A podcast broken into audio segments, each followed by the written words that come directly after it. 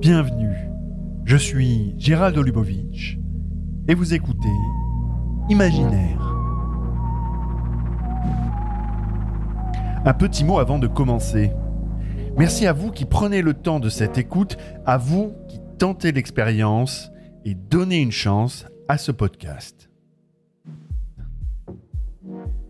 Imaginaire part à la rencontre de chercheuses et de chercheurs, de journalistes et d'intellectuels qui observent l'effet de l'intelligence artificielle sur nos vies et son influence sur nos imaginaires. Avant d'aller plus loin, je vous recommande de vous inscrire à Sint, la newsletter qui accompagne ce podcast, en vous rendant directement sur journalism.design, un site de ressources et de réflexion sur l'avenir de l'information et du journalisme.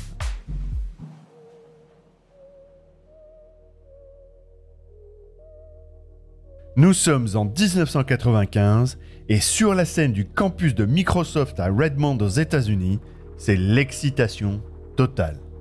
Sur l'ère de Start Me Up des Rolling Stones, Bill Gates et son VRP sous amphétamine, Steve Ballmer, accompagnés de quelques ingénieurs en chemisette, dansent comme des ados mal dégrossis en moulinant des bras devant une assemblée médusée. La vidéo devient vite virale pour son caractère malaisant et ce qu'elle montre. Un boys club très homogène et très représentatif du manque de diversité dans la tech des années 90. 30 ans plus tard, rien ne semble avoir changé. Oui, bien sûr, les noms sont différents, mais les têtes restent à peu près les mêmes. Mark Zuckerberg, Elon Musk, Sam Altman, Jeff Bezos, que des hommes blancs. Pourtant, les premiers computers sont des femmes. Ce sont elles qui, au milieu du XXe siècle, bien avant l'invention de l'ordinateur, effectuaient les calculs, les computations nécessaires pour résoudre les équations balistiques ou les observations astronomiques. Cette contribution pourtant essentielle, le temps l'a effacée au fur et à mesure que le milieu de l'informatique devenait de plus en plus masculin dans les années 70. Wilhelmina Fleming, Adele Goldberg, Grace Hopper ou Eddie Lamar ont toutes contribué de façon significative à la recherche computationnelle avant d'être définitivement écartées de nos imaginaires. Dans cet épisode, nous nous penchons sur la place des femmes dans le numérique. Et pas seulement d'un point de vue historique, mais concrètement à travers les discriminations que le numérique fait subir aux femmes, mais aussi aux minorités. Si les algorithmes président désormais à une partie de nos activités, certains de leurs biais mettent parfois en danger les finances ou l'éducation de millions de femmes qui se retrouvent ciblées.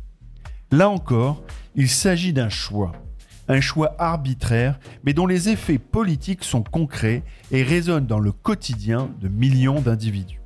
Un choix que nous allons analyser par le prisme de la philosophie féministe. Mathilde Saliou est journaliste et autrice spécialisée dans le numérique. Elle étudie les effets des technologies sur la société et la manière dont cette dernière modèle les innovations en cours. Elle a écrit un livre publié en 2023 intitulé Technoféminisme, comment le numérique aggrave les inégalités. Et c'est précisément de ces inégalités dont nous allons parler. Avec nuance, elle remet en cause l'idée même d'une technologie neutre pour souligner les déséquilibres évidents qui traversent nos espaces numériques. Dans technoféminisme, euh, je suis partie euh, dans une enquête sur euh, toutes les logiques de discrimination, notamment femmes-hommes, qui existent dans le monde numérique. Donc forcément, ça fait un peu effet d'amoncellement de problèmes. Mais si je me suis lancée dans ce travail, c'est précisément parce que il me semble, et je reste convaincue que l'espace numérique est super intéressant, super utile, qui permet plein de choses très très chouettes. Euh, que ce soit enfin, des trucs très basiques, euh, mais, mais qui, nous ont, qui ont quand même euh, révolutionné l'espace public. accès à la communication de manière hyper simple, accès à des gens à l'autre bout de la planète en 2 secondes 50, euh, je sais pas, facilité de travail collectif. Euh. facilités d'innovation diverses et variées. néanmoins, en fait, le cœur du problème, c'était justement ça, c'est que j'avais l'impression que dans la manière dont on décrit la tech, l'environnement numérique, etc., on décrivait ça comme un truc super chouette, super démocratique. Il y a, vraiment une grosse idée de ça allait permettre de rendre le pouvoir aux citoyens, de permettre à tout un chacun de participer à la grande discussion sociale et politique, etc. Et en fait, malgré cette logique très distribuée, tout le monde peut venir, pas besoin d'être expert aussi pour participer à construire des outils. et bah moi, au fil de mes articles, au fil de mon travail de journaliste avant de me lancer dans le livre, je ne pouvais que constater que, en réalité, si on regardait qui construisait les outils, c'était très inégalitaire. Dans les pays occidentaux, par exemple, euh, l'industrie est très masculine. En fait, euh, trois personnes sur quatre euh, qui y participent sont des hommes. Les femmes qui sont présentes dedans, il y en a encore pas mal qui font des fonctions support, genre communication ou, RH. Donc, c'est pas elles qui construisent les outils. dans l'espace public numérique, à la base, moi, j'ai vu ça comme un problème pour les journalistes parce que ça devient un problème de. Ça, nous empêche dans notre travail, mais les cyberviolences euh, alors, elle touche plein de gens. Euh, et les hommes peuvent tout à fait être victimes de, cyberharcèlement. Cela dit, euh, il y a de plus en plus d'études, et il y en avait déjà en 2017-2018, sur le fait que si on est une femme victime de, de, cyberviolence, elle va être sans commune mesure avec celle que se prennent les hommes. Et là, je m'explique, le truc le plus flagrant, c'est, si je prends les journalistes par exemple, hommes comme femmes vont être attaqués sur leur travail, euh, sur leurs médias qui seraient vendus à je ne sais pas quelle force politique ou économique. Mais une femme, en plus, elle va se prendre des insultes sur son corps, euh, avec une dimension sexualisante. Euh, elle va très vite, si c'est un sujet vraiment qui suscite beaucoup de passions négatives, être menacée de viol et de trucs atroces comme ça. Les hommes, c'est ce type de violence, ça arrive plus tard, en fait. et, surtout, il n'y a pas cette dimension sexualisante, cette dimension sur le corps, sauf si euh, c'est des hommes euh, dont on sait qu'ils appartiennent à la communauté LGBT, et là, ça va être via l'angle homophobe, etc. Donc c'est ce paradoxe entre effectivement un, discours général plutôt positif et moi-même euh, à la base je trouve que Internet et l'industrie du numérique a permis plein de choses vraiment intéressantes. Ce discours général, il n'interrogeait pas justement un truc que moi je constatais dans mon travail qui était bah quand même euh, il y a des inégalités des inégalités assez marquantes euh, sachant que bon après par intérêt personnel euh, je me suis d'abord penchée sur la question femmes-hommes il m'a semblé aussi que c'était pertinent pour une enquête parce que en France 52% des Françaises sont des femmes en fait sont des Françaises. Les femmes c'est la plus grosse minorité et en fait c'est la moitié de la société donc justement continuer d'en parler comme une minorité à mon sens oui c'est un peu absurde à la fin on, voilà, on est vraiment dans un, dans un problème, dans un truc paradoxal. Quoi. Euh, donc, du coup, j'ai pris principalement cet angle-là. Après, euh, je suis, euh, j'ai 30 ans, je suis le produit de ma génération. MeToo a commencé en 2017 et il y a eu Black Lives Matter à partir de 2016. Il y a beaucoup de questions sur l'intersectionnalité, etc. très vite, enfin, ça m'a paru assez évident, en fait, de prendre les les diversités de questions de discrimination à chaque fois que possible. Donc, par exemple, quand je parle de questions d'algorithmie, je parle plus de questions de racisme parce que c'est je ne vais pas faire une hiérarchie, mais c'est une démonstration de l'urgence de s'emparer de ces sujets, me semble-t-il. Voilà. Donc effectivement, je pointe beaucoup de problèmes, mais le but c'est de montrer, en gros, c'est de dire, euh, ne soyons pas naïfs ou ne, nous laissons pas avoir par le discours de la tech va tout résoudre et la tech est neutre et grâce à sa neutralité va permettre de tout résoudre. C'est pas vrai. Il y a plein de questions politiques derrière. Euh, et le discours le plus important me semble-t-il, dans l'espace public sur les questions numériques, c'est beaucoup au prisme de la liberté, en particulier la liberté d'expression, en tout cas quand on parle notamment de l'espace public numérique. Or, en France, bah, notre devise, c'est liberté, égalité, fraternité. Il faudrait qu'on s'intéresse un peu à l'égalité aussi, quoi. Ouais, ouais, Elon Musk, il, en parle beaucoup hein, de cette question-là, de la liberté d'expression. Il en a fait un des piliers de, de, de son nouveau Twitter à lui, mais, euh, mais globalement, c'est vrai que c'est quelque chose qui est, qui est rampant euh, dans la, dans le discours de la Silicon Valley, de cette euh, free expression euh, qu'on devrait euh, laisser se développer comme ça sur les réseaux. Ouais, et en fait, à mon sens, du coup, à force de creuser en prenant l'angle de l'égalité, ce que je constate, c'est que leur version de la liberté, de ce qu'est la liberté, est en fait plutôt une version libertarienne très souvent. Donc vraiment se défaire de tout, tout, tout cadre qu'on aurait pu mettre en place. Or, enfin, je ne veux pas repartir dans des grandes théories de sciences politiques et en même temps aussi, peu ça. Mais si on a mis des règles pour dans la société, c'est pour pouvoir permettre le vivre ensemble. Euh, et quel que soit quels que soient les propos d'Elon Musk, euh, en France, mais comme aux États-Unis, en réalité, même s'ils sont un peu moins importants, on a mis des cadres sur, et on a mis des limites à la liberté d'expression. On n'a pas le droit d'insulter euh, son voisin pour ce qu'il est, comme ça, ou en tout cas, si c'est le cas, notamment si c'était le cas en ligne, si vous vous faites insulter par 10 personnes d'un coup, vous avez le droit d'aller à la police, demander de l'aide, porter plainte, et a priori, vous recevrez de l'aide. En ligne, on a adopté une version de, de, cette liberté d'expression totalement débridée euh, qui au début, euh, on s'est dit c'est pas grave, euh, c'est dans des espaces. Déjà, il y a eu on, a mis en place cette fausse séparation virtuelle réelle, alors qu'aujourd'hui, Internet et enfin les outils numériques sont tellement dans toutes les strates de nos sociétés que vraiment c'est complètement mélangé. Internet, c'est la vraie vie. Oui, il n'y a plus de limite. Il n'y a plus de limite. Je ne sais même pas s'il y en a vraiment eu au départ. Les expériences qu'on a quand on est sur notre ordi, ça reste des expériences de vie. On a discuté avec des gens, on a appris des choses. Euh, ça fait partie de la vie quotidienne, quoi. Euh, donc, enfin, cette séparation qu'on a mis, fausse séparation à mon sens entre virtuel et réel, a permis pendant un certain temps de dire c'est pas grave, ce qui se passe en ligne, on s'en fiche, et donc du coup de pas s'inquiéter de ce manque de cadre qui avait été mis, ou au contraire de continuer de dire euh, c'est très très très très stylé. et aujourd'hui, enfin dans les dix dernières années, cela dit, on a vu les versants les plus radicaux et un peu cachés dans certains recoins d'Internet se déverser dans on va dire, les applications plus mainstream de l'Internet de zéro, les grandes, les grandes plateformes et réseaux sociaux notamment. Euh, et comme on n'avait pas prévu dès le départ, Twitter, ils ont mis quand même euh, 7 ans à créer leur premier outil de modération. Ce, chiffre me paraît dingue, mais c'est pas grave. comme on n'avait pas prévu au départ de mécanisme... Et à peine quelques mois pour le détruire. Ouais, c'est ça. Comme on n'avait pas prévu au départ de mécanisme pour euh, freiner euh, les passions négatives, si je ne sais pas pourquoi j'ai envie de les appeler comme ça aujourd'hui, mais faisons ça. Euh, et ben, euh, ça nous échappe complètement, quoi. Enfin, depuis, depuis 2016. En plus, c'est aussi très occidentalo-centré. On s'en est tous rendu compte avec euh, Donald Trump 2016 aux États-Unis, alors qu'en réalité, les réseaux sociaux avaient été utilisés à d'autres fins, à des, à des fins que le camp progressiste a trouvé cool par Obama. Et surtout, qu'au même moment, on avait déjà eu plein d'alertes sur des dangers euh, vraiment très très forts dans des pays euh, moins visibles, enfin, auxquels on prête moins d'attention euh, dans nos débats publics. Moi, ce que j'aimerais bien voir avec toi aussi, c'est parce que en fait, tu, tu, me dis oui, mais du coup, il y, y, a un problème, il y a un déficit de, de représentation des, des femmes dans, dans, la sphère de, de, la tech. Ça vient d'où ça, ce, ce, déficit? Est-ce que, est que historiquement, on peut justifier euh, ce déficit-là, ou alors ça, ça serait un truc naturel? Non. je, non. Je pousse le, je pousse le trait. It's a no. Euh, bah, la, le, la, personne qui a écrit le premier programme, c'est une femme, c'est Ada Lovelace. Donc il y a eu des femmes dès le début.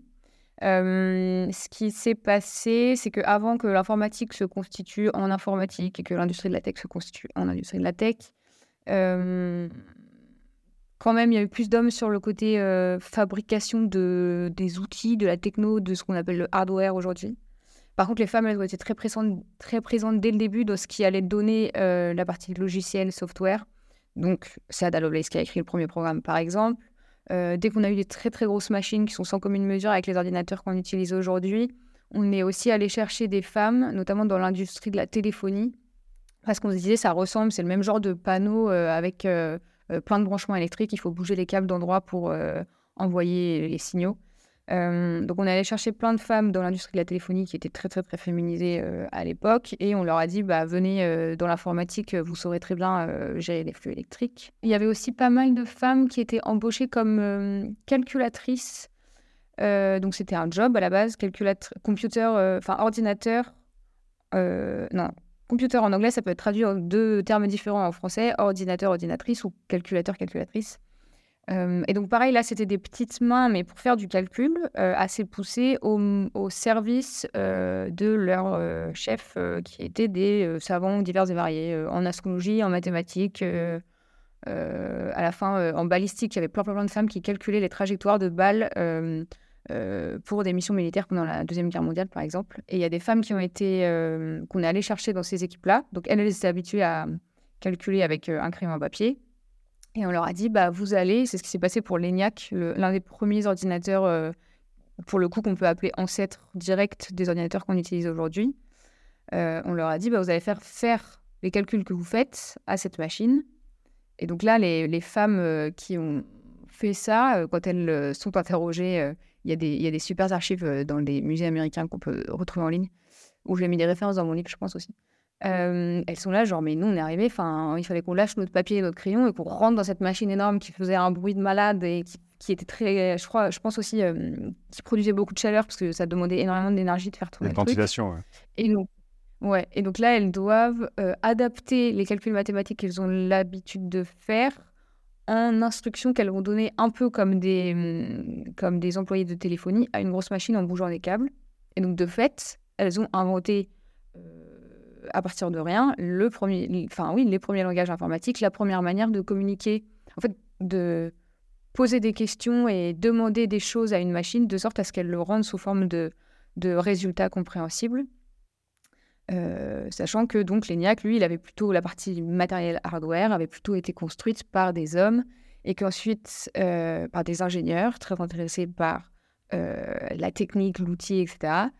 et qu'ensuite, quand il y a eu les premières démos, démonstrations publiques de l'ENIAC face à la presse, et eh ben, ok, il y avait quelques-unes des programmeuses qui étaient présentes, mais sur les photos qui sont parues dans le New York Times, il y a eu un magnifique cliché avec les garçons qui avaient touché les câbles électroniques et qui les avaient construits et associés ensemble, mais on a complètement oublié les personnes qui avaient euh, permis à la machine de répondre aux demandes qui étaient posées.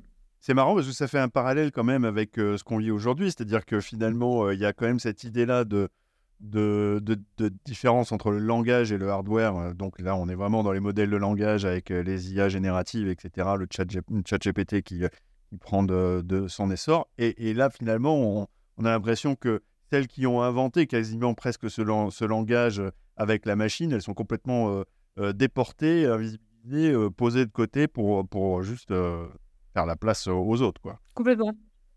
Complètement. Il y a un autre endroit, à mon avis, où il y a un parallèle à faire, c'est que quand on lit les articles de presse de l'époque, les journalistes écrivent complètement fascinés. c'est fou, on a rentré une opération et en 15 secondes, ou enfin, je ne sais plus quel est le temps, mais on va dire 15 secondes, euh, la machine a produit le résultat. Euh, elle est hyper efficace, euh, voire il me semble qu'il y a des parallèles avec l'intelligence humaine. bientôt, elle va dépasser l'intelligence humaine.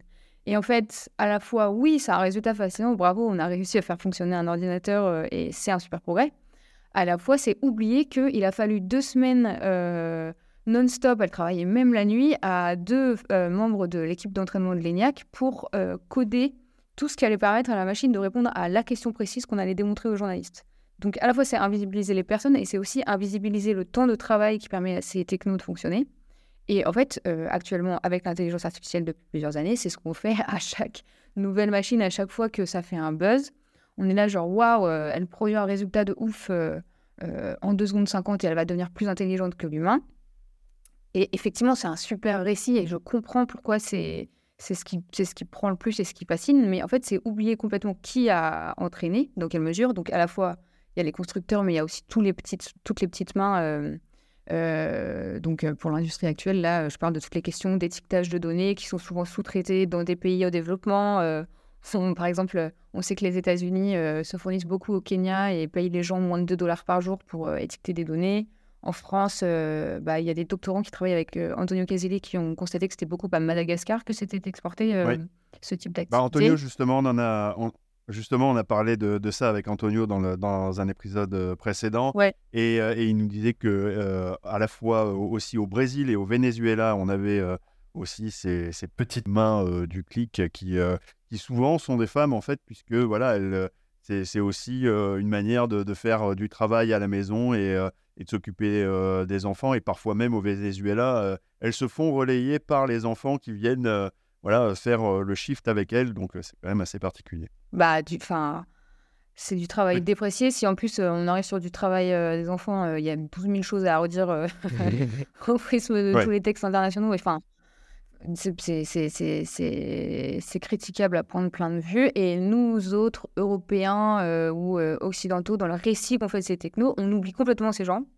Et on est là, attention, l'intelligence artificielle va bientôt nous dominer. Mais en fait, le, ça reste un produit fondamentalement construit par des humains. Euh, si on veut l'arrêter, euh, des humains pourraient euh, décider de l'arrêter. Enfin, le, côté déporter notre construction dans, dans la tête d'une probable, enfin d'une potentielle création qu'on aurait faite, pour moi, mais on en reparlera certainement, c'est vraiment déjà beaucoup d'ubris et beaucoup de.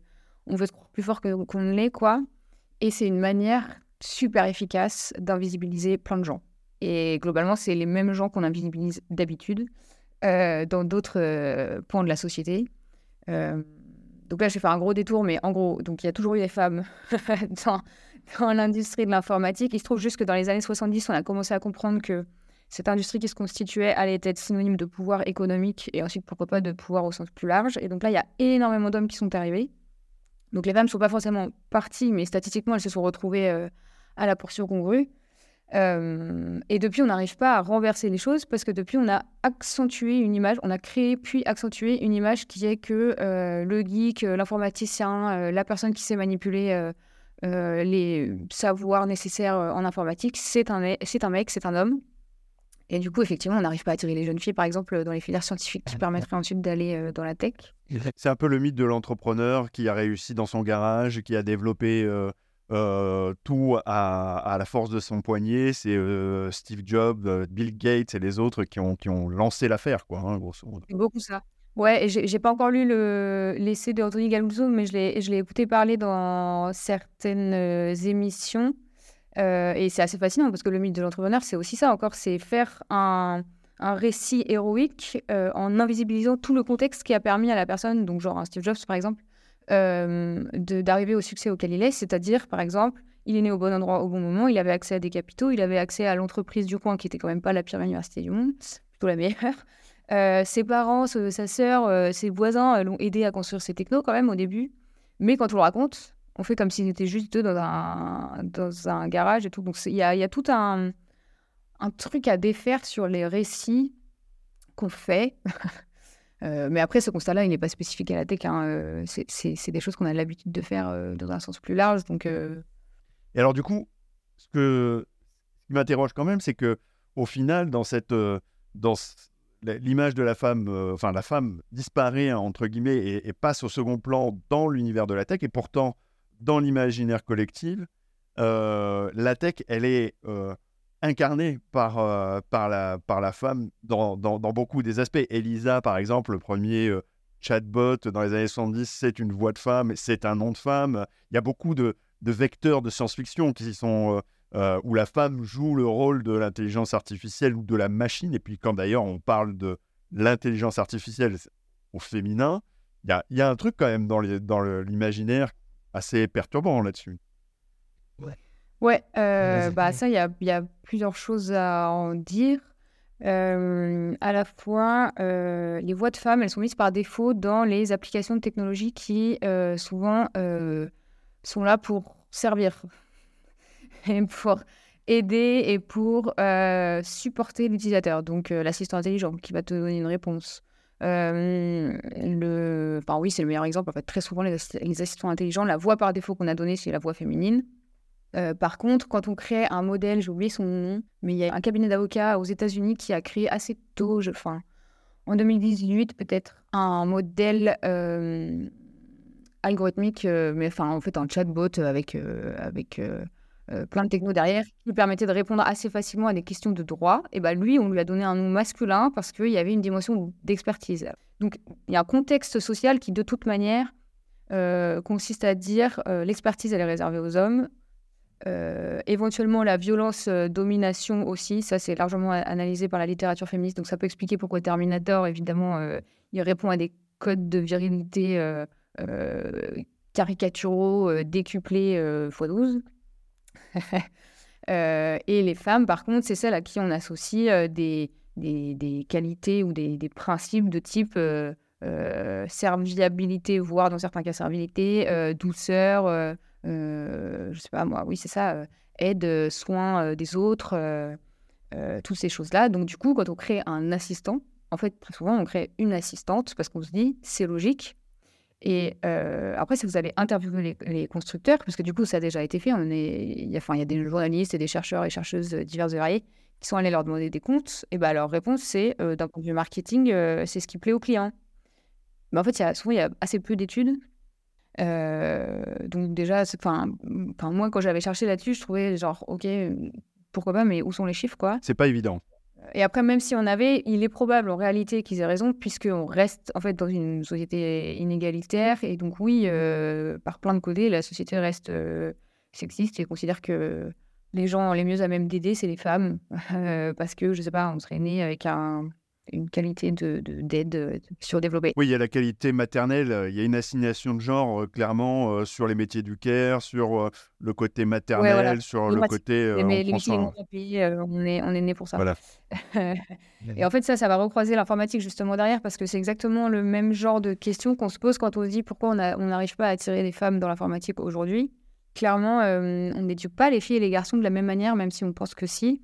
On éduque plus les garçons euh, à être défonceur, on va dire, euh, à oser euh, prendre des risques, prendre la parole, s'affirmer, ce qui est très pratique, notamment en entreprise, pour grimper les échelons, pour aller vers les positions de pouvoir, ce qui est aussi très recherché dans les jobs les mieux payés, que ce soit dans la finance, l'informatique, etc.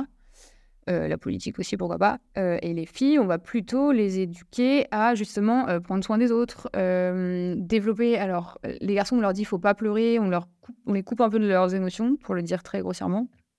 Ce qui peut expliquer qu'ils soient globalement plus violents quand on regarde les stats de qui, a, qui est passé à la police pour, pour violences diverses et variées. C'est quand même ultra majoritairement des hommes.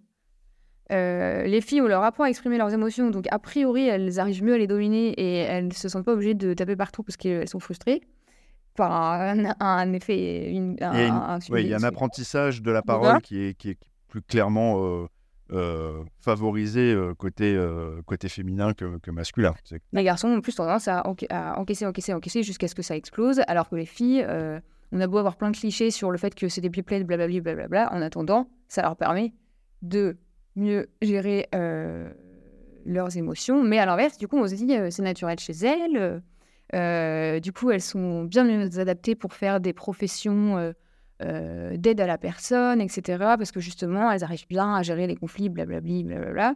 Sauf que derrière, quand on regarde aussi les grilles de salaire des différents jobs que j'ai pu évoquer dans les dernières minutes, bah, c'est pas du tout les mêmes.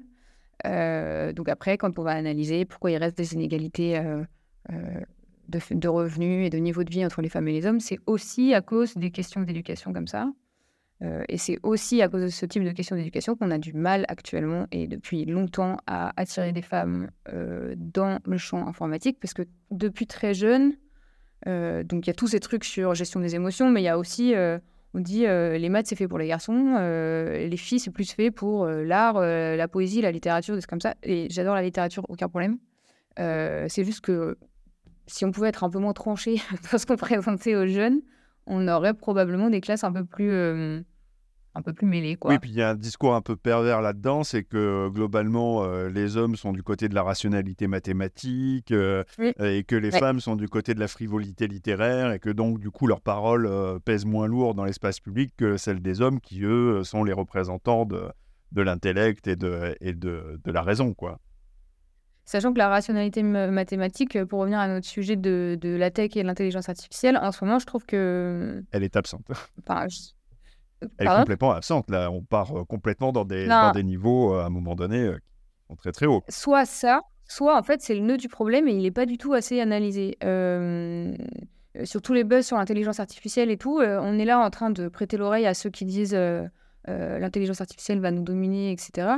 Mais en fait, à quel moment on a décidé que, que c'était bien de développer des, partout, dans tous les angles de la société, des modèles comme ça, et que c'était vrai ce, nous, ce que les constructeurs nous disaient, que c'était pas juste du marketing, quand ils nous disaient ces machines sont plus efficaces, plus objectives que nous. Euh, enfin, à quel moment on, a dit oui, ok, d'accord, euh, très juste.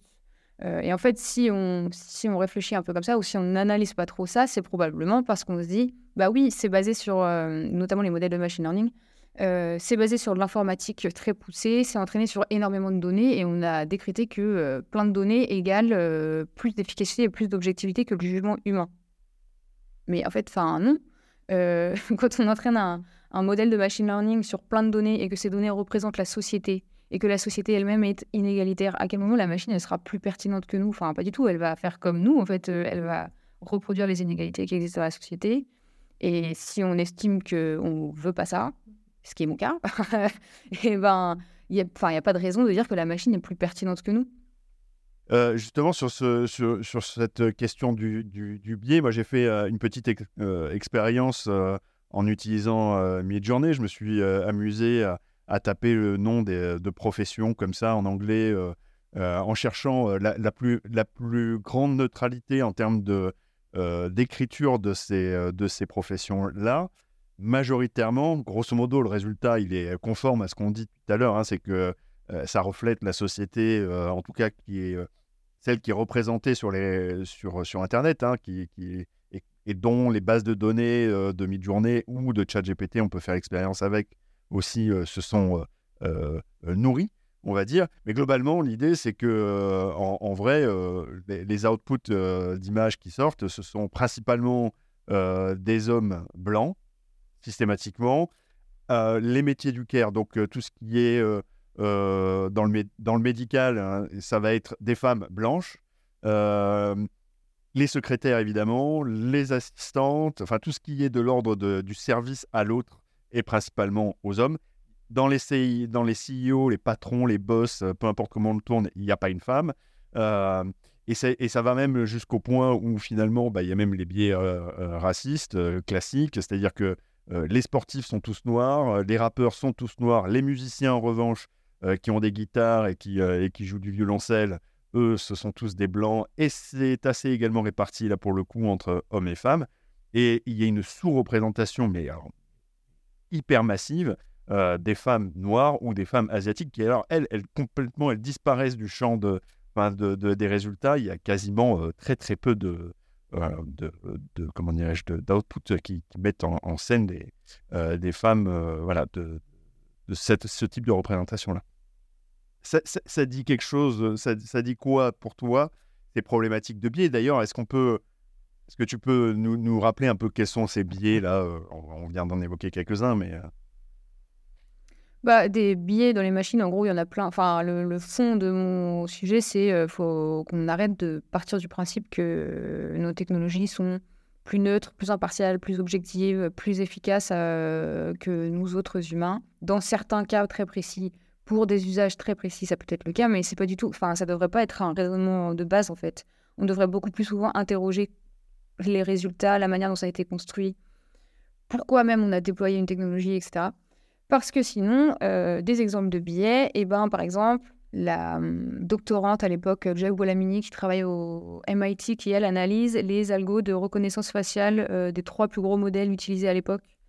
Et euh, en leur donnant des jeux de données constitués à la base des, à la, base des visages des députés des trois parlements les plus égalitaires dans des pays du nord de l'Europe, genre Finlande, Islande et peut-être Norvège et de trois pays euh, les plus égalitaires euh, d'Afrique subsaharienne pour avoir aussi des gros contrastes en termes de couleur de peau. Donc euh, Rwanda, Afrique du Sud et Sénégal, je crois. Et ce qu'elle constate, c'est que les machines reconnaissent beaucoup mieux les hommes que les femmes et par-dessus reconnaissent beaucoup mieux les blancs que les noirs. Et encore une fois, ça pour moi, c'est une démonstration parfaite de pourquoi il faut utiliser les lunettes intersectionnelles et pas juste féministes, juste antiracistes, juste machin. Euh, dans l'industrie de la tech, parce que du coup, quand vous êtes une femme noire, vous êtes au croisement de différentes discriminations et vous vivez des discriminations spécifiques à votre statut. En l'occurrence, exactement comme toi, tu as fait ton test avec euh, Midjourney, vous êtes encore plus mal servi ou alors encore plus invisibilisé que toute autre population. Euh, et ce que ça pose comme problème, ben, quand on parle d'un mid-journée, ça va, ça va accroître des problèmes déjà existants de représentation. Donc déjà, dans la société, on a peu d'exemples euh, de personnes noires, à part dans des rôles clichés, euh, donc le sportif, le rappeur, euh, ou alors la racaille au cinéma. et on a peu d'exemples de femmes noires.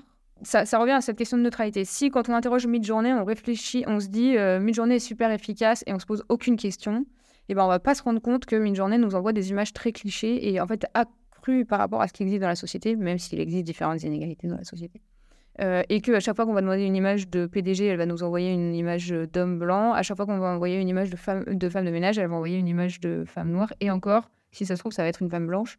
Parce que euh, la machine a été entraînée sur très très très peu de visages euh, de personnes Ça noires. renforce en fait nos imaginaires, ça renforce les préjugés Ça, qu'on pour la a. partie euh, imaginaire, ouais, avec Midjourney. Mais avec les deux exemples que j'ai donnés avant, ce qui m'inquiète fondamentalement, et je ne suis pas la seule, c'est que c'est des enjeux de liberté euh, civique euh, hyper importants. Enfin, si des gens, et c'est le cas, si des gens se retrouvent en prison sur la foi d'un traitement algorithmique erroné, et c'est arrivé à plusieurs reprises aux États-Unis, à chaque fois, c'est des hommes noirs qui se sont retrouvés entre plusieurs heures et plusieurs jours en prison euh, sur la foi d'un traitement algorithmique erroné bah, en fait, on respecte plus rien, quoi. Euh, on respecte pas euh, la présomption d'innocence, on respecte pas la liberté d'aller et venir, on, on respecte pas la liberté de se défendre parce que, en fait, si, ils ont pu se défendre, mais euh, la personne qui s'est retrouvée derrière les verrous sur la foi d'un traitement algorithmique erroné, elle a dû dépenser des frais pour. Enfin, déjà, elle s'est retrouvée euh, derrière les barreaux pour rien. Ensuite, elle a dû appeler un avocat et ensuite, elle a dû dépen- dépenser des frais pour se défendre et elle a dû comprendre euh, avec son avocat que le problème venait notamment d'un traitement algorithmique et ensuite aller euh, se défendre de tout ça face au juge. C'est vraiment. Enfin, c'est catastrophique. Mais je crois qu'aux États-Unis, il y avait eu, euh, là je reviens sur la question raciste et raciale, mais euh, aux États-Unis, en fait, ils avaient découvert que globalement, c'était parce qu'il y avait un biais raciste dans la police euh, d'un certain comté qui rapportait auprès de sa hiérarchie un certain nombre d'infractions qui étaient commises par des personnes noires, alors et, beaucoup moins d'infractions par, commises par les personnes blanches. Alors, du coup, ces données-là venaient alimenter une base de données d'aide à la décision juridique qui faisait que en réalité le juge se basait sur ces éléments-là pour euh, condamner les gens, qui faisait que globalement quand ils ressortaient, ils étaient encore plus pénalisés, ils retombaient plus facilement dans la criminalité, ça créait une sorte de boucle euh, vicieuse qui, euh, infernale. Et sachant que fondamentalement, cette histoire, c'est une bonne illustration, mais en fait, ce sur quoi ça se repose, c'est sur euh, 400 ans d'histoire raciste. euh, Enfin, ça n'a pas été inventé hier que les États-Unis euh, mettent plus en prison euh, les personnes noires. euh, littéralement, le, le- Oui, pas plus que la misogynie euh, est inventée euh, hier. oui, ouais. c'est sûr. Voilà, exactement. Euh, le problème, c'est que dès qu'on met un vernis de techno, donc par exemple, dès qu'on donne un logiciel en disant ce logiciel va vous permettre de traiter plus rapidement vos dossiers et de savoir plus vite qui est à risque de fraude ou qui est à risque de euh, récidive ou, ou autre, et ben souvent, mais tous hein, dans la société, on va se dire ah ok super efficace, c'est un outil informatique donc ça va être plus efficace que ce que nous humains on sait faire, et on va moins interroger la machine. Donc en fait, euh, en fait, ça risque de naturaliser, ou je sais pas comment dire. euh, si, il y a la philosophe Vanessa Nurok qui, appelle ça l'artificialisation en faisant un comparatif avec euh, le naturalisme et la naturalisation dans les, au 19e siècle. Genre rendre normal des situations complètement inégalitaires qui en fait ont été créées par des humains, encore une fois. Et du coup, compliquer encore la lutte contre ces inégalités. Euh, et c'est pour ça que, euh, bon, les inégalités, c'est très grave et c'est ce qui a provoqué ma, mon travail, mais je me demande si le nœud du, problème, finalement, c'est pas cette manière qu'on a d'être persuadé que tout ce qui sort de l'industrie informatique est plus neutre, plus efficace, plus objectif que nous.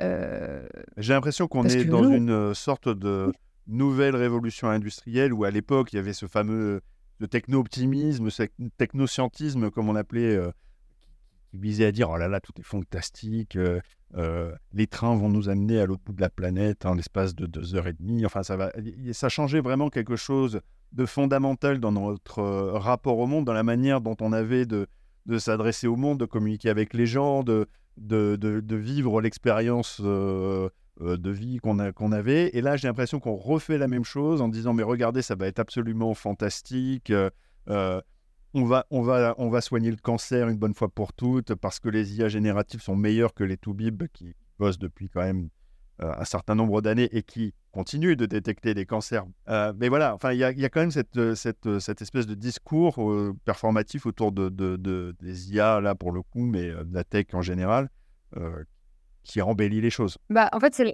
la question du, du, du techno-solutionnisme qui a été euh, pointée dès le, je sais plus quand, mais genre début euh, 2010 par euh, Evgeny Morozov. Mais le problème aussi derrière, c'est que on, en tant que groupe, a du mal à se souvenir des, indignations de la dernière fois, quoi. Parce que, l'histoire de l'intelligence artificielle qui va remplacer tous les radiologistes parce qu'elle va faire les diagnostics mieux que chacun, ça a déjà 10 ans d'âge, enfin, ou quasi. Et oui, c'est super efficace, mais ça n'a pas encore mis tous les euh, euh, radiologues, ou enfin, je ne sais plus quel était le job euh, qui était en danger, mais ça n'a pas mis tout le monde au chômage. Donc, est-ce qu'on pourrait tous se détendre et admettre que les technologies efficaces, C'est surtout que c'est pas efficace. Il y a une étude que parce que justement, cette, histoire me saoulait, donc je suis allé voir. Il y a une, étude qui est, sortie qui montrait qu'en réalité, les, les résultats de, de la machine étaient bon, euh, ok sans plus, quoi, et que dans bien des cas, il y a même un article qui est sorti euh, qui disait que grosso modo, en fait, euh, l'IA faisait un mauvais diagnostic du cancer du sein d'une de, de, de, la journaliste qui avait écrit l'article. Et, et, là, pour le coup, on est vraiment dans, l'erreur flagrante, quoi. C'est-à-dire que soit on a le traitement, soit on n'a pas le traitement, soit effectivement on se plante. Et en plus, comme, bah, comme on en a parlé, les données autour notamment des, des, euh, féminins sont euh, largement sous, euh, sous-traités parce qu'on a tendance à se dire ouais c'est la même, la, même physiologie globalement entre hommes et femmes. Donc ne faisons pas de distinction on a testé sur un mec ça marchera bien. Bah du coup résultat des courses c'est qu'effectivement il y a un problème au niveau du traitement in fine qui est administré aux femmes Ouais, il y avait un super exemple de ça qui avait été pointé par Caroline Criado-Pérez, qui est une activiste britannique qui a sorti un, un livre qui s'appelle Femmes invisibles et qui montre comment, en fait, euh, c'est vraiment pas un problème spécifique à la tech, hein. c'est un problème euh, social. Il y a plein d'endroits où on croit qu'on vit dans un monde relativement neutre et en fait pas du tout parce qu'on construit les outils en se basant sur un corps moyen d'homme euh, de 40 ans, 70 kilos, on va dire. par exemple, quand on construit des airbags et des dispositifs de sécurité dans les voitures, en fait, on les construit avec des mannequins construits sur la taille moyenne d'un homme.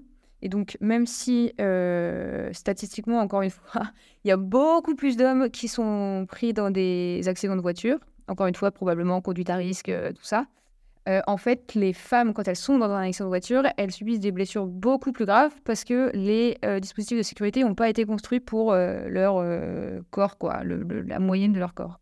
Et bah, côté, dans d'autres applications médicales, c'est la même chose et ça se reproduit dans les intelligences artificielles en 2020 ou 2021, je ne sais plus.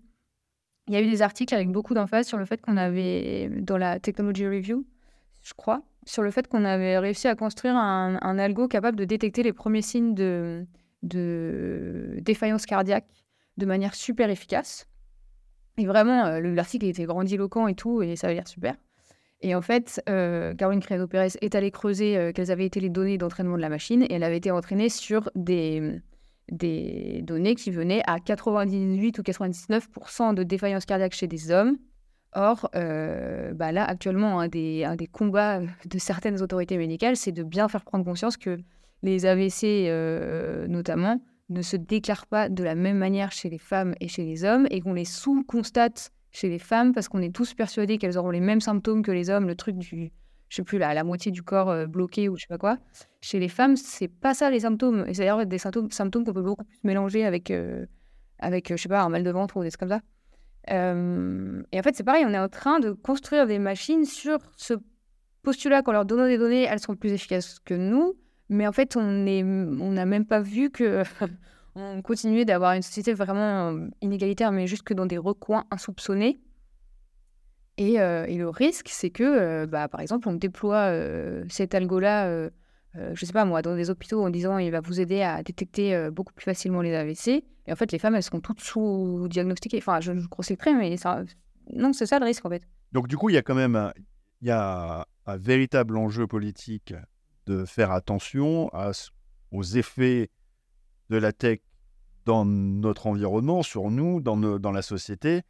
Et et voire même à, changer un peu les imaginaires, la manière dont on voit les choses, dont on conçoit le, problème euh, auprès de la population en, général, parce que globalement, euh, derrière cette population, elle va voter pour un certain nombre de politiques, ou alors elle va favoriser un certain nombre de comportements, etc., qu'on va se retrouver euh, à, trop écouter un certain nombre de, de représentants de la Silicon Valley, on va se retrouver dans une situation compliquée. Quoi.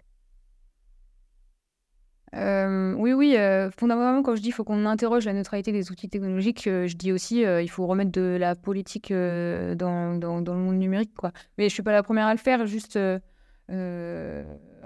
en France, on n'est peut-être pas beaucoup à le faire sous l'angle spécifique de l'égalité, mais en soi, un de mes postulats, c'était aussi, ça fait très longtemps qu'on s'interroge sur les questions de vie privée, par exemple, et on n'arrive pas forcément à faire prendre conscience de l'importance de protéger sa vie privée aux gens. Mais en fait, si on le prend sous l'angle de l'égalité et qu'on montre, euh, euh, bah, si, on n'arrive pas à protéger les utilisateurs, euh, les femmes victimes de violences conjugales, par exemple, elles vont être survictimisées par, par leur mec, ex ou random gars violent, parce qu'ils vont pouvoir les harceler par outils numériques, ils vont pouvoir placer des AirTags et et, des, et des, logiciels espions dans leur techno. Enfin, des choses comme ça. Bon, cet exemple est malheureusement dramatique, mais à mon sens, ça, ça fait plus réagir sur les enjeux de vie privée et ça permet plus facilement de, de, créer la discussion euh, que quand on le prend sous un angle très technique où c'est difficile de. de... C'est pas faute d'avoir essayé euh, en grand nombre hein, chez, les, chez les experts du numérique, mais c'est difficile d'emmener le grand public dans ces questions-là, ce que je constate.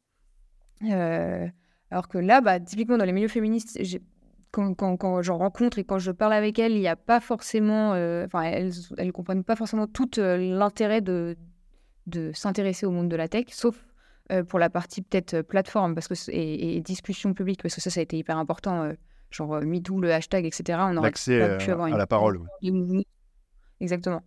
Mais pour les outils, c'est peut-être moins évident de voir l'intérêt de s'intéresser à ça. Et en fait, quand on se met à parler, par exemple, du recul du droit de à l'avortement aux États-Unis et de derrière ce que les technos peuvent permettre de faire euh, pour euh, poursuivre une femme qui voudrait avorter, par exemple, et ben là, on, crée une discussion beaucoup plus poussée et l'intérêt se crée et la, compréhension aussi, quoi.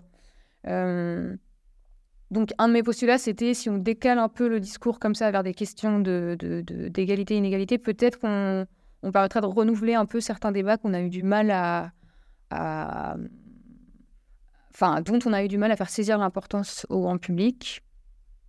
Euh, après, oui, pour moi, c'est des enjeux urgents. Je le prends beaucoup à l'angle femme-homme, mais encore une fois, euh, euh, on peut le prendre simplement à l'angle des inégalités sociales, quoi, classe sociale, ressources différentes, parce que, bah, on en a parlé au début, c'est quelques personnes constructrices et fondatrices d'entreprises qui font partie des entreprises les plus valorisées au monde, et donc du coup, ils font partie des personnes les plus riches du monde qui tirent beaucoup de profit de la part du travail de euh, deux personnes euh, très peu payées pour ce qui est de l'entraînement des, modèles algorithmiques ou, euh, ou pour la modération des plateformes, par exemple. Mais ils tirent aussi profit de notre connexion permanente à leur plateforme. Par exemple, si je parle d'un Facebook ou d'un ou d'un YouTube, c'est parce qu'on reste engagé longtemps et notamment attiré par leurs algorithmes qui nous poussent des contenus un peu violents quelquefois, qui peuvent montrer de la publicité en long, en large et en travers, et donc engranger des profits et bah, peut-être qu'il faudrait qu'on réinterroge un peu tout ça. Oui, cette question-là, justement, de la, publicité euh, qui, euh, qui, abonde, en fait, euh, dans les caisses, de, de par exemple, de Google ou d'autres, ça, c'est assez, assez crucial. J'avais regardé sur, justement sur la question des, des, des deepfakes pornographiques qui, qui proliféraient notamment sur une plateforme qui a été fabriquée spécifiquement pour, pour ça, où, en fait, bah, les revenus... étaient directement tirés du trafic les revenus publicitaires étaient euh, directement retirés du, trafic. En fait, il y a quand même un, effet extrêmement pervers de, la tech quand elle voit, elle constate qu'il y a un problème à ce sujet-là. Euh, il n'y a rien qui est fait. Il y a quand même une espèce de, volonté de ne rien voir, quoi, quand même. Euh. Bah, en fait, c'est si, je parle d'un point de vue très cynique, c'est pas de leur intérêt, quoi. après, si on parle des des réseaux sociaux et tout, euh, il y a quand même des limitations mises sur certains contenus à caractère sexuel et tout. Mais justement, pour un Facebook, pour un Meta par exemple, c'est très, euh, c'est très euh, paradoxal parce que par exemple, on censure très très vite les corps féminins, genre les tétons, etc. Et ça, ça, ça pose problème à beaucoup de comptes militants qui veulent faire de l'éducation sexuelle, notamment, comme ça. Euh, par contre, on, censure extrêmement lentement euh, les contenus euh, violents, haineux, agressifs que parfois les mêmes personnes se prennent ou parfois d'autres. Alors que ces contenus sont aussi interdits par les politiques d'utilisation de la même plateforme. Donc il y a un espèce de paradoxe comme ça, genre où est mise la limite et comment et dans quelle mesure. Mais fondamentalement, comme le dit Asma Mala et de plus en plus de gens, et, c'est assez évident, la, violence, l'énervement et du coup la désinformation aussi, en fait, c'est très bénéfique à leur business model parce que on a constaté avec tous les progrès de la recherche en sciences cognitives et autres que des Facebook et compagnie ont participé à, à utiliser pour designer leurs outils on a constaté que les contenus euh, violents, clivants, euh, énervants, euh, tout ça, ça gardait les gens engagés plus longtemps. Et plus longtemps on garde les gens engagés, plus on peut leur montrer une publicité. Donc, super bénéfice. enfin, littéralement, ça fait du bénéfice, quoi. du coup, l'avantage, enfin, l'intérêt à assainir la discussion est assez faible pour ces entreprises. Sauf euh, si elles considèrent que si la démocratie est morte, elles pourront plus opérer. Mais si ça se trouve, elles peuvent très bien opérer euh, dans un pays non démocratique. Euh, Peut-être, non, mais sur, sur, ces, sur ces questions-là, justement, de, à la fois d'émergence, en fait, de, de contenus qui sont ni contrôlés d'un côté, qui sont un peu touchy parce que c'est justement lié à la, sexualité, à la manière de, de représenter les corps, etc. Il y a il y a tout un groupe de population euh, dont je crois que tu, évoques aussi euh, l'existence, les incels qui, euh, qui poussent un peu ces, contenus-là, qui sont eux-mêmes caractéristiques un peu d'une culture sur le web. Tu peux en dire deux mots pour, pour nous expliquer un peu quelle est cette, cette frange aussi du phénomène qui, qui peut être intéressante et dont, dont on peut côtoyer certains représentants sans même d'ailleurs s'en rendre compte? Ouais, les incels euh, pour involuntary celibate, euh, donc célibataire involontaire. Donc, encore une fois, on parle du principe que tout homme aurait le droit à une femme dans une vision très hétérosexuelle et hétérocentrée. Que donc les femmes doivent de la sexualité aux hommes. J'adore l'égalité, vraiment. Euh, et donc, ces gars-là, en gros, c'est une version très caricaturale de courant antiféministe déjà extrême et anti, enfin, et juste purement misogyne déjà assez extrême. Euh, probablement que ces idées ont existé avant, encore une fois. Néanmoins, euh, avec Internet, ils ont pu euh, trouver des espaces où s'exprimer, où se réunir. Et, donc, ils ont pu se mettre en réseau. Ils ont pu s'organiser. et donc, par exemple, ils ont pu faire des petites pages où ils célèbrent Marc Lépine, qui est le gars qui a tué une douzaine, me semble-t-il, de femmes à l'école polytechnique au Canada avant Internet, en 1990. Et bah, ce gars-là, il est vachement célébré dans des coins absolument affreux d'Internet. Euh, coins où, bien sûr, il n'y a aucune modération, parce que sinon, on ne pourrait pas euh, tenir des discours pareils. Donc là, on revient à ces questions de liberté d'expression. Euh, il y a des endroits où on peut avoir ces discussions, ok, très bien. ces idées-là très néfastes, elles se mélangent très facilement avec la détestation de plein d'autres gens. Donc si on déteste les femmes, on peut aussi détester des personnes LGBT, on peut aussi détester assez vite euh, les personnes racisées, on peut euh, détester euh, les gens pour leur religion, blablabla, blablabla. Donc forcément, ça tire assez facilement vers des, vers des thèses politiques plutôt d'extrême droite, plutôt très conservatrices, plutôt très hiérarchisantes, dominantes, tout ce que vous voulez. et par exemple, on a vu des mélanges entre ces cercles-là, très spécifiquement misogynes, et des courants de, des nouvelles extrêmes droites, euh, aux États-Unis, dans les soutiens de Trump qui sont allés euh, attaquer le, le Capitole euh, à Washington, il y avait des membres du groupe des Proud Boys. et en France, on n'a pas eu de, de crime incel directement en France. Il y en a eu en Europe, par contre. Il y a pas mal d'attentats qu'on a couverts principalement comme des attentats racistes, et c'est vrai qu'ils l'étaient. en fait, leurs auteurs, par exemple Anders Breivik en Norvège ou les attentats à Halle en Allemagne en 2019, je crois, euh, et d'autres attentats de ce type, quand on regardait les, discours de leurs auteurs, euh, clairement, ils étaient très racistes, euh, aucun doute là-dessus, mais ils étaient aussi très, très, très misogynes. Il y avait une vraie obsession, par exemple, sur le fait que combien d'enfants avaient les femmes selon qui elles étaient, genre les femmes blanches versus les femmes non blanches. il y avait une détestation foncière du genre féminin. Et pourquoi c'est important de parler de ça? Parce qu'en en fait, certains points de ces discours euh, comme il n'y a aucune modération et comme parfois il y, a des, ponts quand même entre les zones les plus sombres d'Internet et les zones un peu plus mainstream, certains points de ces discours sont devenus tellement fréquents euh, qu'en fait, ils, pareil, ils se neutralisent, si je puis dire. Enfin, ils deviennent un peu OK euh, en ligne. On a une acceptation quand même assez, assez zinzin d'une violence qu'avant on n'acceptait pas, et encore une fois qu'on n'accepterait pas hors ligne. Et notamment d'une violence sexiste et misogyne, mais pas que, d'une violence raciste aussi, d'une violence homophobe, ce que vous voulez. Et du coup, ce que certains ont commencé à voir, c'est que les idées misogynes, elles pouvaient permettre d'emmener les gens. On commence à faire des blagues euh, misogynes, on voit si ça prend, si la personne prend, on la tire vers des blagues euh, racistes, homophobes, etc. Et petit à petit, on peut l'emmener littéralement vers des questions politiques, notamment d'extrême droite. Euh, et donc, c'était un, enfin, c'est un levier d'alerte, en fait, pour les analystes des, des, des, radicalisations en ligne vers toutes sortes d'idées, hein, parce que ça, ça a certainement aussi bien marché pour les questions islamistes euh, au, moment de, enfin, au moment où c'était très recherché qu'aujourd'hui, plus pour les questions d'extrême droite. Euh, mais il y a une notice d'Interpol de 2020 qui dit attention, euh, les, les mouvements ultra misogynes, c'est un danger en fait, c'est un danger politique. Et ce voilà. qui est problématique en plus, que- c'est qu'au final, ça effectivement touche le, le côté des utilisateurs. Où là, il y a effectivement, tu l'as montré, il y a, il y a toute un- une sorte de, de mécanique de recrutement quelque part qui part de la blague misogyne pour aller vers un, un champ politique un, peu, un peu radical, enfin très largement radical. Mais ça marche aussi du côté euh, euh, de la tech et du financement de, de- de la tech. On a Ouais. Peter Thiel qui est un des représentants les plus euh, féroces de la- la- la- l'extrême droite. euh, en tout cas, qui finance un certain nombre de, de représentants de l'extrême droite américaine, qui, qui n'est pas avare de ses commentaires sur, voilà, un peu, un peu limite, euh, Elon Musk même, euh, d'autres. Enfin, voilà, il y, a- quand même aussi une espèce de. Les idées politiques de ce champ-là euh, trans- transpirent également dans, dans ceux, chez ceux qui, qui sont chargés de financer, de structurer les outils qui vont euh, eux-mêmes relayer euh, euh, ces paroles-là. Donc il y a quand même quelque chose de relativement inquiétant à ce niveau-là, d'un point de vue structurel. Quoi. Oui, je pense qu'on n'a pas encore euh, assez analysé, même si c'est en cours, ça, bouge pas mal en ce moment. Euh, mais on n'a pas encore analysé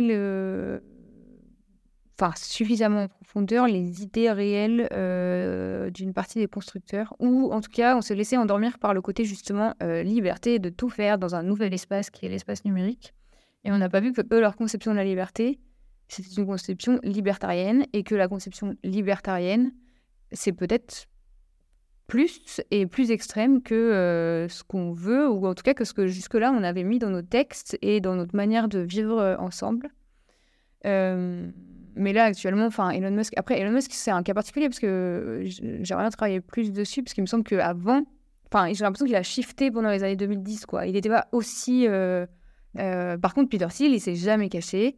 Il a toujours été euh, giga conservateur. Quand il était étudiant, il a lancé un journal étudiant euh, à Stanford, ou je ne sais plus quelle était son école, euh, dans lequel euh, il faisait des articles ouvertement misogynes, ouvertement homophobes, et enfin ouvertement nazes, quoi. Enfin, à mon il a jamais caché qu'il avait pas grand chose à faire de la liberté d'informer, puisqu'il a, il a tout fait pour faire fermer Gawker quand Gawker a, ré- a révélé qu'il était euh, homosexuel. Euh, et donc, il a cette promotion d'un libertarianisme qui, en fait, euh, à mon avis, est d'un égoïsme politique démultiplié parce que il fait genre on déteste les règles et outrepassons-les tout le temps, mais il a aussi sorti un livre qui s'appelle je vais me tromper de titre, j'ai envie de dire de 0 à 1, mais si ça se trouve, je suis en train de citer une féministe radicale, donc je ne sais plus. Ça sera embêtant de confondre l'un avec l'autre quand même. à la fin des années 2000, euh, dans lequel il, il donne euh, sa recette pour construire une bonne entreprise. Et en fait, sa recette pour construire une bonne entreprise, c'est faire un truc giga hiérarchique. Donc, euh, Bien casser les autoritaire. règles pour moi, mais pas pour les autres, quoi. Faire un truc giga hiérarchique dans lequel le, le chef d'entreprise aura toujours plus de 50% des, des droits de vote au conseil d'administration. Et c'est exactement ce qu'a fait euh, Mark Zuckerberg chez Meta, d'ailleurs. Euh, et donc, euh, où euh, il pourra tout gérer selon son bon plaisir. Et ce livre, c'est devenu le livre de chevet de tout un tas d'entrepreneurs dans la Silicon Valley. Je ne sais pas si on a vraiment bien conscience en tant que société du- de, de ce terreau culturel. Je- je- J'en doute même. Eh ben, écoute, tu m'offres une, une transition absolument rêvée, puisque on va recevoir dans le podcast Émile Pétorès qui, qui a bossé sur, Ouais. sur le concept des, des tests créales, euh, qui euh, grosso modo réunit euh, tout un tas de philosophies, d'idéologies, euh, par du transhumanisme qui va au, libertarianisme et, en passant par l'eugénisme et, d'autres choses. donc ça, ça, sera. Bah, lui, il va bien faire le lien avec ça. et voilà, et ça fait ça fait le lien aussi avec le, le, bouquin là dont je te parlais, Palo Alto de Malcolm Harris, qui, qui est aussi en fait explique une partie de ces de ces de ces racines idéologiques aussi dans de, la tech américaine. donc c'est assez passionnant. Avant qu'on se qu'on se quitte, on, touche à la fin. Je voulais euh, savoir, euh, euh, c'est la question de fin, qu'est-ce que tu aimerais voir changer dans notre imaginaire collectif au, sujet, au sujet de la tech, là, si tu avais une baguette magique? Deux choses changent, qu'on arrête de penser que la tech est neutre, qu'on voit bien que c'est fondamentalement un artefact politique et du coup qu'on y réfléchisse en tant que tel et que le grand public, euh, qu'on arrive à casser l'impression d'élitisme euh, véhiculée par la tech, même si elle l'a probablement véhiculé un peu à son avantage. J'aimerais qu'on arrive à mieux faire comprendre au grand public au moins les bases, ou en tout cas à lui donner suffisamment confiance en, lui, elle, euh, pour participer au débat sur quel monde numérique on veut. Parce qu'à mon sens, pour construire un monde numérique plus accueillant, il faut vraiment qu'on ouvre la conversation à beaucoup plus de gens aussi bien sous l'angle homme-femme, euh, etc., que sous l'angle de multi-expertise, y compris des gens pas experts du tout. Il euh, faudrait qu'on puisse ouvrir beaucoup plus les portes euh, du débat autour du monde numérique, je pense.